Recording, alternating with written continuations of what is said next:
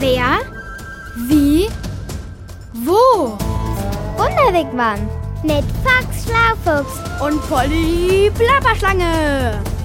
Der Kinderpodcast vom Hessischen Rundfunk. Schlapper, Klapper, Klopperhammer. Was machen wir, wenn wir ihn nicht mehr wiederfinden, Fox? Ruhig, Polly, uns fällt da schon was ein. Wir finden deinen Freund Netzi, keine Sorge. Aber wie denn? Der Markt ist riesig und wir kennen uns hier nicht aus. Stimmt, das ist natürlich nicht von Vorteil. Nicht von Vorteil? Schlapper, Klapper, Riesenmist. Wie kannst du denn nur so ruhig sein? Ohne Netzi sind wir hier verloren. Naja, verloren. Ich weiß nicht. Sicherlich, wir sind zum ersten Mal auf diesem Markt hier in Jakarta, der Hauptstadt von Indonesien, der übrigens wirklich ganz außergewöhnliche Dinge zu bieten hat. Ja, deshalb habe ich mich doch auch von dem Stand mit den tollen Orchideen ablenken lassen. Die sind hier viel schöner als in Deutschland. Tja, so ist das nun mal, wenn man die Welt bereist. Ich als erfahrener Schlaufuchs kann da nur aus eigener Erfahrung sagen, manchmal ist das geradezu überwältigend. Was machen wir nur, wenn wir Netzi nicht wiederfinden? Er wollte uns doch seine Heimatstadt zeigen und uns... Ja, ja, Netzi, der Netzpython, dein Lieblings-Chatfreund aus dem Internet. Ich habe mich halt echt gefreut, dass du endlich mal zugestimmt hast, mit dem Wunderwegwam hierher in Netzis Heimat zu reisen. Nach Indonesien mit den vielen, vielen Inseln. Aber klar doch, Polly, ich tu dir doch immer gerne einen Gefallen. Dankeschön. Aber plapper, klapper, immer schlapper. Jetzt werden wir wahrscheinlich nie wieder aus diesem Getümmel hier raus und zurück zu Netzi finden. Oder zum Wigwam. Stimmt, Foxy, das ist ja das nächste Problem. Schlangenschlapper schlimmer nochmal. Wenn ich bloß noch wüsste, was wir als Notfalltreffpunkt ausgemacht hatten. Der fällt dir sicherlich gleich wieder ein. Und bestimmt sucht Netzi auch nach uns. Meinst du? Na klar, also lass dir mal keine grauen Schuppen wachsen und genieße lieber diese einzigartigen Farben, Waren und Gerüche. Ja, was stinkt hier eigentlich so abartig? Das kommt von dem Stand da. Was ist das? Das riecht ja plapperdiklapp wie, wie alter Käse mit faulen Zwiebeln. Gittigittigit. Das ist die Frucht hier. Sieht aus wie ein grünes Riesenei mit Stacheln. Hm, ich weiß, was das ist. Nämlich? Eine Durianfrucht, auch Stinkfrucht genannt. Das passt ja wie die Klappe auf den Schwanz. Aber sie soll sehr lecker schmecken, süß und so nussig vanillig. Manche nennen sie tatsächlich die Königin der Früchte. Königin der Stinker fänd ich passender. Lass uns mal schnell weiterschlängeln. Gern. Oh, riech mal. Was machst du da? Ich rieche. Das funktioniert bei uns Schlangen über die Zunge. Das habe ich dir doch schon tausendmal erklärt, Foxy. Und hier riecht es wirklich schon weitaus angenehmer. Oh ja, nach herrlichen Gewürzen. Und so hübsch aufgebaut in all den Säcken und Schalen. Mm, Zimtstangen und Muskatnüsse. Und getrocknete Chilischoten. Oh nee, schnell weiter. Die treiben mir ja schon beim Ansehen die Tränen in die Augen. So scharf sind die. Jetzt bleib doch mal hier. Was hältst du stattdessen von diesem wundervollen orange-gelben Currypulver? Duftet sehr lecker. Genau wie all die Pfeffersorten hier. Grüner Pfeffer, weißer Pfeffer, schwarzer Pfeffer. Schlapper die Waldfee. Pass doch auf, Foxy. Guck mal, du hast einen mega fetten Popel aufs Currypulver genießt. Oh nein, wie peinlich. Schnell weg damit. Wo ist denn nur mein Taschentuch? Fuchs nochmal, ist das peinlich. Dabei hätte ich das doch wissen müssen. Im Pfeffer ist doch dieser chemische Stoff Piperin. Der macht Pfeffer scharf und er reizt die Nase und dann muss man niesen. Oh Mann, wie konnte mir das nur passieren? Ich weiß es. Wie? Na, weil ich letztens so einen Podcast gehört habe. Hier, die Nase, was alles in ihr steckt. Da spielt sogar ein Nieser mit. Was, echt? Na klar, habe ich dich jemals schon mal angelogen? Nicht, dass ich wüsste. Also lass mal hören, deinen Podcast. Okay, dann teile ich mal wieder meinen Kopfhörer mit dir. Dann hören wir auch den Lärm vom Markt nicht mehr ganz so laut. Danke. Und nun mach an. Raus aus dem Wigwam. Hä? Da spricht doch jemand in meiner Nase drin. Na klar. Ich bin's, Nisi. Nisi? Genau. Hm, Der schnellste und krachigste Nieser der Welt. Immer mit Vollkaracho unterwegs.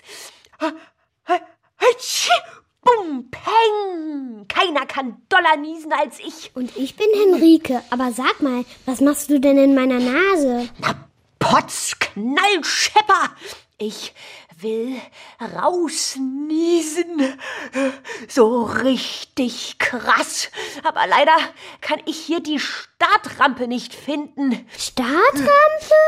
Also wirklich, Nisi. In meiner Nase gibt es doch keine Startrampe. Ach, ach nein?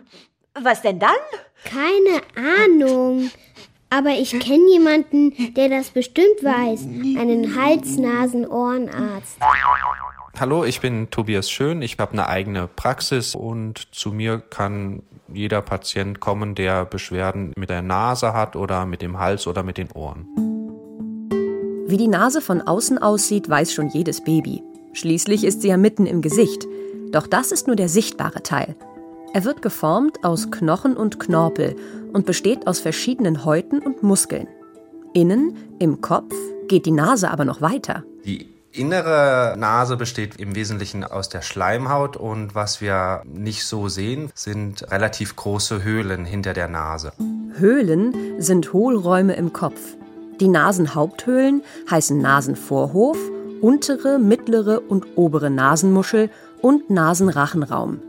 Beim Atmen durch die Nase strömt unsere Atemluft durch sie hindurch. Die Höhlen sind dafür da, dass die Luft, die sich dort befindet, angewärmt wird und so ein bisschen angefeuchtet wird. Das ist wichtig für die Lunge, dass die, die Luft, die wir einatmen, dass die angewärmt ist und befeuchtet ist. Und die Schleimhaut in der Nase dient dazu wie so eine Art Filter, dass der Staub und die Bakterien und Viren nicht in die Lunge kommen. Und das hilft uns auch, dass wir nicht so schnell krank werden zum Beispiel weil die Bakterien nicht runter in die Lunge kommen können. Schleimhaut, Schleimhaut. Ich höre ständig was von einer Schleimhaut. Das ist sie bestimmt. Meine heiß ersehnte Startrampe. Gleich kann ich starten und Glitschdonner explodier so richtig losniesen. Ha, ha, ha, Moment, Nisi, nicht so eilig. Warte doch mal. Die Schleimhaut ist natürlich keine Startrampe für Nieser, aber sie ist ganz wichtig. Sie bedeckt fast das ganze Naseninnere und stellt unser Nasensekret her, einen klebrigen Schleim. Der hilft uns beim Reinigen, Befeuchten und Erwärmen der Atemluft. Ja, ja. Und was ist jetzt mit mir? Dem schnellsten und karacho-krachigsten Nieser der Welt. Kann ich jetzt endlich mal rausschießen aus der Nase? Ah, mit Anlauf und Bumm und Peng. Mir ist's nämlich echt zu eng hier und langweilig. Oh, ich glaube, ich weiß, was du brauchst. Dann sag, Schnell! Du brauchst die Haare in den Nasenlöchern. Von denen hat mir der Hals-Nasen-Ohrenarzt Tobias Schön erzählt. Die Haare in den Nasenlöchern? Die, die sollen mir helfen? Na klar, die sind zwar winzig klein, aber absolut prima zum Losniesen. Die dienen sozusagen als Filter. Das heißt, da verfangen sich dann gerade so große Staubteilchen und wenn wir dann da vorne gereizt werden an den Härchen, müssen wir oft niesen und dann werden diese Partikel einfach mit dem Luftstrom rausgeschleudert.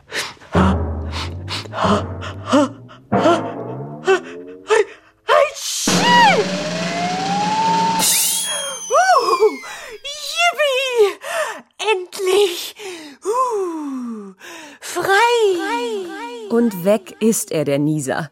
Ich hoffe, er hat aufgepasst, als er bei den Nasenhaaren gestartet ist. Da tummeln sich nämlich auch die Borken, besser bekannt als Popel. Der Popel ist letztendlich der getrocknete Schleim und je nachdem, wie der Popel aussieht, kann man so ein bisschen sagen, ob man saubere Luft eingeatmet hat oder dreckige Luft eingeatmet hat. Wenn also der Popel dunkel ist, dann hat man getrockneten Schleim mit Staub zum Beispiel. Ih, Popel finde ich eklig. Eklig vielleicht, aber völlig harmlos. Zum Glück gibt's ja Taschentücher. Also raus damit. Richtig viele Taschentücher brauchen wir, wenn wir uns einen Schnupfen eingefangen haben. Die Triefnase nervt und erschwert das Atmen. Aber eigentlich ist der Schleim unser Helfer, meint Hals-Nasen-Ohrenarzt Dr. Tobias Schön. Wenn wir Schnupfen haben, dann ist unsere Schleimhaut gereizt, meistens eigentlich durch Viren. Und dann produzieren unsere Zellen in der Schleimhaut in der Nase mehr Schleim und die Nase fängt an zu laufen. Und das ist so eine Art Schutz Reaktion von unserem Körper. Wenn wir ein Virus in der Nase haben, versucht der Körper diesen Virus schnell zu beseitigen. Und es passiert am besten in der Nasenschleimhaut, wenn viel Schleim da ist. Und deswegen haben wir dann den Schnupfen, wo viel Schleim da ist. Ach so. Mit dem Schleim, der beim Schnupfen unaufhörlich aus der Nase läuft, werden wir die Viren also schneller los. Dann ist der Schnupfen ja gar nicht schlecht. Richtig. Eigentlich ist das eine schlaue Abwehrreaktion des Körpers. Und was ist mit dem Nasenbluten? Beim Nasenbluten ist es halt so, die Nase hat ja auch die Funktion, dass die Luft, die wir einatmen, angewärmt wird. Und das passiert in der Nasenschleimhaut dadurch, dass wir da ganz viele Blutgefäße haben und die sind wie eine Heizung zum Beispiel an der Wand, die dann dadurch die Luft anwärmen. Aber durch die vielen Blutgefäße in der Schleimhaut kann es halt mal sein, dass so ein Blutgefäß schneller einreißt, weil die Blutgefäße relativ weit an der Oberfläche sind und dann haben wir Nasenbluten. Und das ist halt schon echt manchmal sehr, sehr stark. Keine Panik. Nasenbluten ist meist gar nicht so schlimm, wie es aussieht. Und wer sich richtig verhält, kriegt das auch schnell in den Griff. Am besten ist den Kopf ganz gerade halten und dann nimmt man den Daumen und den Zeigefinger und presst die Nasenflügel mal so zwei, drei Minuten fest zusammen. Was auch noch sehr, sehr hilfreich sein würde, wäre, wenn man sich so einen kalten Waschlappen oder mal auch so einen Eisbeutel mal in den Nacken reinlegen würde. Dann hört das Nasenbluten in aller Regel auf. So einfach ist die Lösung. Die Hauptaufgabe der Nase ist das Riechen. Riechen, sehen, schmecken, hören und tasten, das sind doch die fünf Sinne des Menschen, oder? Genau. Mit ihnen nehmen wir Eindrücke und Reize aus der Umwelt wahr. Und in der Nase versteckt sich bei Menschen und vielen Tieren der Geruchssinn. Auf diesem Gebiet forscht Professor Dr. Clemens Störtkuhl von der Ruhr-Universität Bochum. Ich bin Professor für Neurogenetik, heißt das. Ein sehr komplizierter Begriff. Aber was uns interessiert, ist, wie funktioniert das Riechen? Und wir versuchen mehr Erkenntnisse zu gewinnen, wie das Geruchssystem bei uns Menschen funktioniert. Obwohl die Forscher das menschliche Geruchssystem erforschen wollen, schauen sie sich auch an, wie Tiere riechen. Zum Beispiel Taufliegen. Du kennst sie wahrscheinlich unter dem Namen Fruchtfliegen. Sie haben mitten im Gesicht zwar keine Nase, sondern riechen mit ihren Fühlern. Dennoch läuft der Riechvorgang in ihrem Körper ganz ähnlich ab wie bei uns Menschen, wenn wir die Welt um uns herum erschnuppern. Das ist übrigens das älteste System, was wir so kennen, wenn man sich die Geschichte der Menschwerdung anschaut. Das war das allererste, was ein Organismus, also ein Lebewesen benötigt, nämlich sich nach dem Geruch zu orientieren, noch vor dem Sehen und dem Hören. Alt ist der Geruchssinn und ziemlich kompliziert. Er braucht winzigste Teilchen aus der Luft, man nennt sie Moleküle. Sie treffen auf ebenfalls winzige Stellen auf der Riechschleimhaut in der Nase. Man nennt sie Rezeptoren. Durch die Luft kommen sehr kleine Moleküle durch das Atmen in die Nase hinein. Und im oberen Bereich, das liegt so in der Höhe von den Augen, ist ein spezielles Gewebe. Dieses Gewebe besteht aus sogenannten Rezeptoren. Das sind spezialisierte Zellen, die Duftstoffe erkennen können. Und diese Erkennung wird dann in einen sogenannten Strom umgewandelt. Diese kleinen Zellen produzieren Strom und die Stromimpulse gehen dann in das Gehirn hinein. Wie? Strom fließt durch meinen Kopf? Das ist ja schrecklich. Naja, so stark ist der Strom in unserem Kopf natürlich nicht beim Riechen. Und nein, schrecklich ist das nicht. Das Ganze passiert nämlich völlig geräuschlos, superschnell und ist auch vollkommen ungefährlich. Der Strom wird von den Rezeptorzellen an Nervenfasern weitergegeben und die leiten ihn dann ins Gehirn. Und im Gehirn ist dann sozusagen die Information, wo zum Beispiel Birne oder Ananas gerochen wird, die ist dort hinterlegt. Also wenn ich zum Beispiel Ananas rieche, dann habe ich einen bestimmten Duft von der Ananas. Dieser Duft aktiviert so eine Rezeptorzelle die produziert dann den entsprechenden Strom und die ist mit einem ganz bestimmten Bereich im Gehirn verknüpft. Und wenn dieser Bereich im Gehirn durch den Stromfluss aktiviert wird, dann weiß das Gehirn, ich rieche gerade Ananas. Bei mir macht's Klick. Aber nicht alle Tiere können gleich gut riechen. Je nachdem, wie wichtig das Riechen für die einzelne Tierart ist, ist auch ihre Nase entsprechend aufgebaut. So fällt die Riechschleimhaut mit den Riechrezeptoren mal kleiner und mal größer aus. Genau diese Riechschleimhaut ist übrigens bei Hunden 10 bis 20 mal größer als beim Menschen. Es passen also viel mehr Riechzellen darauf und deshalb haben Hunde eine viel feinere Nase als wir Menschen. Diese Tiere können dann zum Beispiel Fleisch oder Würstchen beispielsweise sehr viel besser riechen auf längere Entfernung, größere Entfernung hinweg, wie wir Menschen. Und das macht sie auch zu guten Spürhunden. Der Hund wird trainiert, bestimmte Gerüche wahrzunehmen und bekommt dafür eine Belohnung. Und das ist das Prinzip, wie so ein Spürhund ausgebildet wird. Wenn er eine bestimmte Substanz erkennt, also zum Beispiel Menschen strömen Buttersäure aus, die nimmt er wahr, dafür bekommt er eine Belohnung, dann weiß der Hund, aha, immer wenn ich Buttersäure gerochen habe und dann zum Beispiel Bälle, bekomme ich eine Belohnung. Und das ist im Prinzip das Training, was so ein Spürhund durchmacht. Und wenn er dann zum Beispiel in einem Katastrophengebiet zum Einsatz kommt und unter einem zusammengestürzten Haus ähm, einem Menschen riecht, eben weil er Buttersäure riecht und dann bellt, dann weiß er, er hat was Gutes getan und in der Regel gibt sein Frauchen oder sein Herrchen ihm dann auch eine Belohnung. Feiner Hund, gut gemacht. Buttersäure riecht übrigens für Menschennasen ziemlich unangenehm, so wie alte ranzige Butter. In kleinen Mengen kommt sie in unserem Schweiß vor. Ein guter Geruchssinn ist für viele Tiere aber nicht nur hilfreich, sondern auch lebenswichtig, weiß der Geruchsforscher Professor Clemens Störtkuhl. Die Tiere müssen deswegen riechen, weil sie zum Beispiel gut ihr Fressen erkennen müssen. Also auf längere Distanzen müssen sie erkennen, wo habe ich denn was zu fressen. Das ist das Allerwichtigste. Und das geht nicht über das Sehen und das geht auch nicht über das Hören, sondern das geht am besten über das Riechen.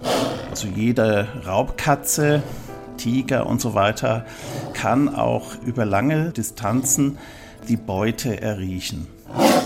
Auch bei der Partnerwahl hilft einigen Tieren ihr feines Näschen. Oder besser gesagt, ihr feiner Geruchssinn. Nachtfalter wie der Seidenspinner sind ja ein gutes Beispiel. Oder auch Schmetterlingsarten, zu denen diese kleinen und zuweilen lästigen Flattertierchen gehören, Motten. Auch sie haben keine Nase wie wir Menschen.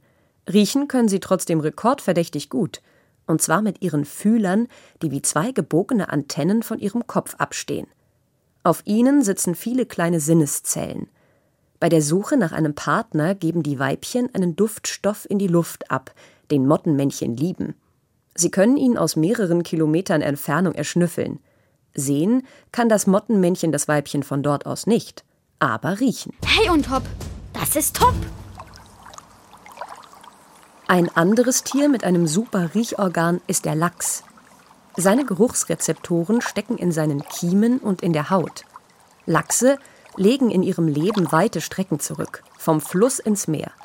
Dort leben sie eine Weile und wenn es Zeit ist, Nachwuchs zu bekommen, schwimmen sie zurück in denselben Fluss, in dem sie selbst auf die Welt gekommen sind. Lachse, wenn sie aus dem Weltmeeren kommen, riechen ihren Fluss, wo sie herstammen, also wo sie geschlüpft sind aus den Eiern. Und dieser Fluss hat einen besonderen Geruch und den können die Lachse über ihre Haut und über ihre Kiemen wahrnehmen und sie können tatsächlich über den Geruch den Fluss entlang schwimmen, genau bis zu der Stelle, wo sie sozusagen als junger Lachs aus den Eiern geschlüpft sind und dort leichen dann die äh, Lachse dann auch wieder ab. Ableichen heißt, dass sie ihre Eier ablegen, aus denen dann die nächste Generation Lachse schlüpft. Lachse haben also eine Supernase, obwohl ihr Geruchsorgan kaum zu sehen ist. In meinem Tierbuch habe ich eine Tierart gesehen mit einer ganz auffälligen Nase. Den Nasenbär. Richtig. Beim Nasenbär steckt die Nase sogar im Namen. Die recht kleinen Bären aus Südamerika haben eine spitze, bewegliche Nase, die sehr auffällig ist. Die Nase vom Nasenbär ist relativ lang. Das hat einfach damit zu tun, dass der Nasenbär mit seiner Nase riechen muss, zum Beispiel kleine Insekten. Und diese Insekten sitzen aber in kleinen Höhlen in der Erde. Und damit er sie richtig riechen kann, muss er mit seiner Nase in diese Höhle hineindringen. Und deswegen hat der Nasenbär so eine spitz zulaufende Nase, damit er in diese Löcher reinkommt. Yippie! Da bin ich wieder. Nisi, der schnellste und karacho-krachigste Nieser der Welt. Oh, was höre ich da? Der Nasenbär hat eine lange Nase, eine riesen Nieserrutsche. Oh, da muss ich rein. Da kann ich bestimmt super mega toll herausniesen. Krach, bum, peng. Ach nein, ich weiß noch ein besseres Tier. Den Elefanten. Der hat doch die längste Nase. Der Rüssel ist nicht die ganze Nase, sondern die Nase sitzt im vorderen Teil des Rüssels bei dem Elefanten. Wie? Hä? Jetzt fragt man sich, warum hat er dann so eine lange Nase? Der Rüssel dient dazu als Werkzeug. Also er versucht mit dem Rüssel beispielsweise Äste zu brechen. Och nö. Man kennt das zum Beispiel von indischen Arbeitselefanten, die mit dem Rüssel Baumstämme heben können. Also das heißt, es ist sozusagen wie eine Hand des Elefanten, damit er mit diesem Rüssel auch noch weiter arbeiten kann. Was? Beim Elefanten zählt nicht der ganze Rüssel als Nase? Och, ach, egal. Zum Niesen ist er bestimmt trotzdem super. Also, wo ist der nächste Elefant? Hm? Nix wie hin. Und dann geht's los mit mir, Nisi, und einem super duper mega Karacho Elefantennieser. Oh, ich freue mich schon. Rein in den Wigwam. Wirklich verrückt, Polly, was alles in der Nase steckt.